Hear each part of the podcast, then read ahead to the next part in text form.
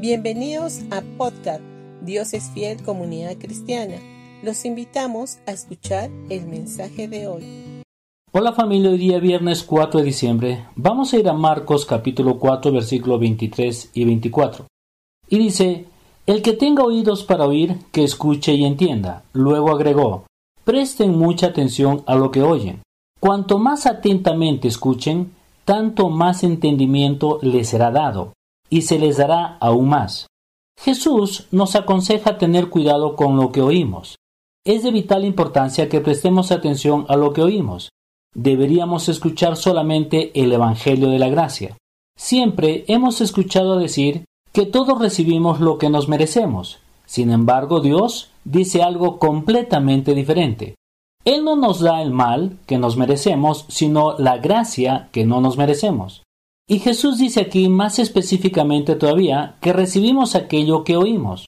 Cuando escuchamos el Evangelio de la Gracia recibimos todos sus beneficios al saber cuáles son las provisiones que tenemos cada uno en los ámbitos de nuestra vida.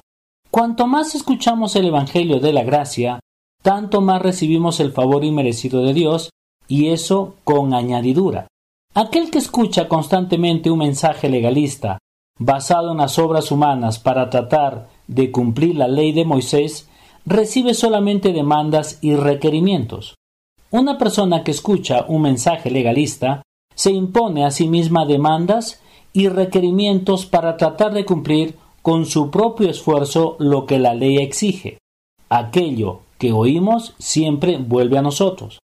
Por eso, cuando oímos el maravilloso mensaje de la gracia de nuestro Señor Jesucristo, recibimos su favor inmerecido. Él nos favorece en todo sentido y sus ángeles actúan a nuestro favor de una manera sobrenatural. ¿Qué sucede con aquellos que escuchan un mensaje que mezclan la ley con la gracia? Reciben confusión e inseguridad. Por eso la palabra de Dios nos anima a escuchar solamente el mensaje de la gracia. La Biblia nos relata el hecho cuando Jesús estuvo en el monte y se transfiguró delante de sus discípulos, en Mateo capítulo 17. Allí aparecieron también Moisés y Elías, y se pusieron uno a cada lado de él. Moisés representa la ley y Elías a los profetas.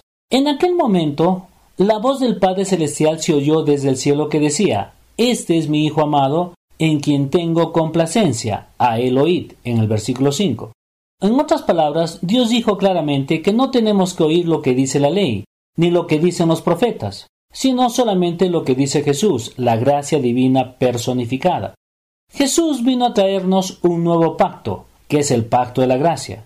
Él cumplió la ley hasta el más mínimo detalle y la abolió por completa. Por lo tanto, no debemos hacer compromisos con ella ni prestar atención a un mensaje que mezcla ambas cosas. El nuevo vino debe ser guardado en odres nuevos. El mensaje de la gracia es ese vino nuevo. Si escuchamos un mensaje basado en la ley, recibimos como respuesta demandas y requerimientos.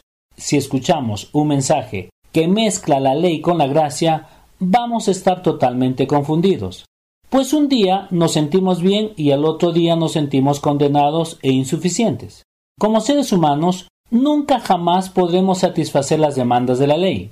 Dios le dio la ley al pueblo de Israel para llevarlos al límite de ellos mismos y para que se dieran cuenta que necesitaban a un Salvador.